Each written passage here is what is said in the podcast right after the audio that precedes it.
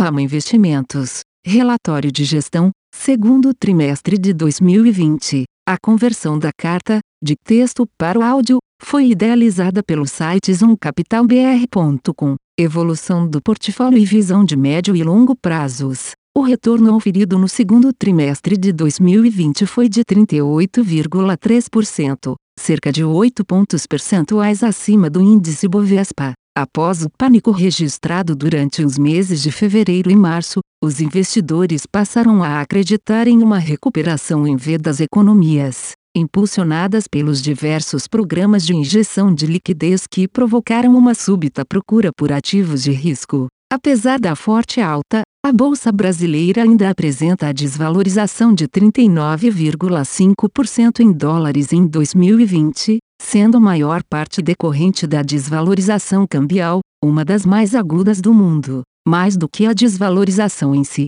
a altíssima volatilidade do câmbio gera uma dificuldade operacional para a gestão das empresas. Como referência, o dólar atingiu R$ 5,92 em 14 de maio, menos de um mês depois recuou para R$ 4,88 e duas semanas mais tarde já se aproximava de R$ 5,50. Um importador, por exemplo, para ter alguma margem de manobra para não correr risco cambial, precisa incorporar um prêmio em seu preço de venda e acaba trabalhando com um câmbio com maior gordura, ao passo que o exportador faz o mesmo, mas no sentido oposto, causando uma maior paralisia econômica. O imobilismo também prejudica o investimento. Tanto o capital estrangeiro teme realizar investimentos diretos com incerteza cambial, quanto as indústrias domésticas se retraem nas compras de maquinário que muitas vezes são dolarizados, por falta de visibilidade do câmbio. Mas quem ganha com isso, na margem, é uma vantagem adicional para as empresas dominantes que têm mais flexibilidade para tolerar riscos que suas competidoras não suportam. Neste trimestre, por exemplo, três empresas do portfólio realizaram aquisições: Clabin, Notre Dame Intermédica e Sul América. Embora não sejam transações transformacionais, denota-se que elas não deixaram de lado suas políticas expansionistas diante da crise, corroborando a nossa visão. É cedo para dizer quando sairemos da crise, mas para nós é claro que a mesma levará a uma concentração ainda maior de mercado e as companhias dominantes se tornarão ainda mais dominantes. Atribuição de performance no trimestre: três principais contribuições. Localiza mais 6,9 pp, Intermédica mais 6,1 pp, MRV mais 3,7 pp. Tendo em vista o rally da bolsa, não houve contribuição negativa no trimestre. Entre as maiores altas, destacamos a Localiza, mais 56% no trimestre, mais 6,9 pp de contribuição, Intermédica, mais 51% no trimestre, mais 6,1% de contribuição. Ambas as companhias foram alvo de muito ceticismo no auge da crise, conforme relatamos em nossa carta do primeiro trimestre. Investidores precificaram um caos permanente no mercado de locação de veículos, tanto pela queda no turismo quanto no mercado corporativo, além de Uber e correlatos, e se esqueceram de considerar o aluguel de carros como alternativa ao transporte público, a desmobilização e aluguel de frotas por companhias e o cenário competitivo melhorando com a fragilidade dos concorrentes. Analogamente, no auge da crise, os investidores se livraram das ações de empresas de seguro-saúde com medo dos efeitos da pandemia na sinistralidade, mas se esqueceram que justamente a pandemia melhora os resultados das empresas do setor por reduzir consultas, exames e procedimentos cirúrgicos dos não infectados por Covid, além do desenvolvimento transformacional da telemedicina. Ainda que as informações sejam abundantes e os ativos sejam líquidos, os mercados estão longe de serem eficientes. As decisões tomadas emocionalmente e apressadamente, sem estarem respaldadas por uma análise profunda, geralmente causam distorções que, muitas vezes, são corrigidas no curto prazo, como as supracitadas. Outras tomam mais tempo, mas também acabam convergindo. Cada crise deixa mais evidente a necessidade de ater-nos sempre a fundamentos e processos, policiar vieses e manter o olhar de longo prazo, que ajuda a separar ruído de informação. Algumas companhias têm apresentado desempenho operacional bem melhor que o esperado face à presente situação, como por exemplo, M. Dias Branco Duratex. Outras certamente reportaram números ruins no trimestre,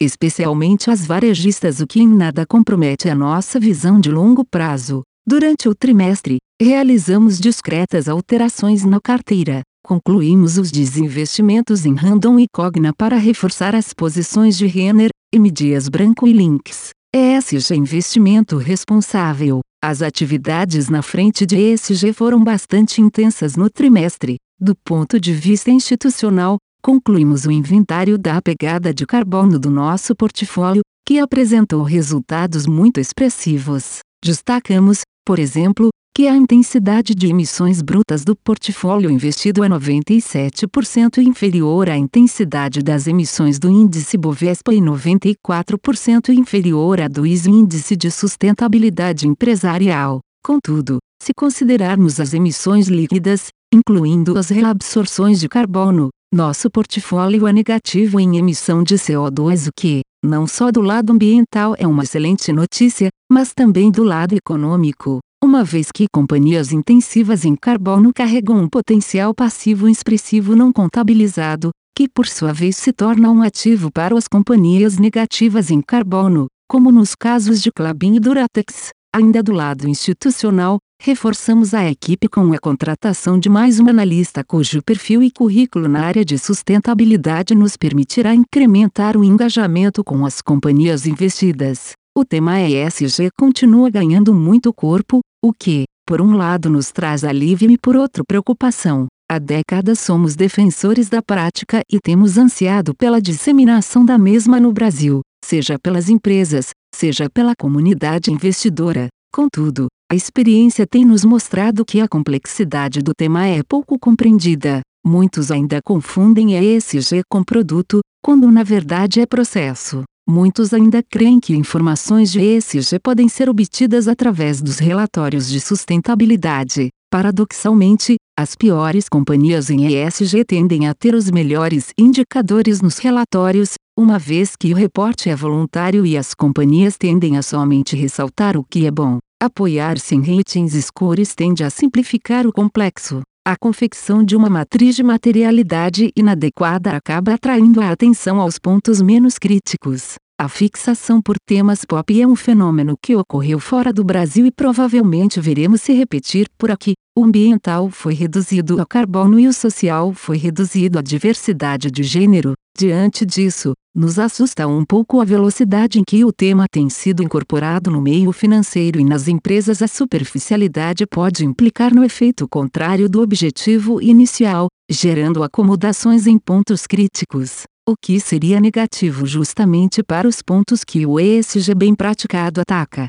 Durante o trimestre realizamos diversas interações com as empresas investidas, aprofundando-nos nas discussões de temas relevantes, os quais não se esgotam. As interações acerca de ESG com empresas fora da nossa carteira, e muitas vezes sequer listadas, também têm sido relevantes para o desenvolvimento da prática, bem como no engajamento para o exercício de incrementar as ações de sustentabilidade dentro das companhias. Fim. A conversão da carta, de texto para o áudio, foi idealizada pelo site zoomcapitalbr.com. Aviso legal. É recomendada a leitura cuidadosa do regulamento dos fundos pelo investidor antes de tomar a decisão de aplicar seus recursos. A rentabilidade passada não representa a garantia de rentabilidade futura. A rentabilidade, quando divulgada, não é líquida de impostos. Fundos de investimento não contam com garantia do administrador, do gestor, de qualquer mecanismo de seguro ou fundo garantidor de crédito, FGC. Para avaliação da performance de um fundo de investimento, é recomendável a análise de, no mínimo, 12 meses. A gestora não se responsabiliza por quaisquer decisões tomadas tendo como base os dados deste documento. As informações aqui contidas têm caráter meramente informativo e não constituem qualquer tipo de aconselhamento de investimentos ou oferta para aquisição de valores mobiliários. Os investimentos em fundos de investimento e demais valores mobiliários apresentam riscos para o investidor. Os fundos de ações com renda variável podem estar expostos a significativa concentração em ativos de poucos emissores, com os riscos daí decorrentes.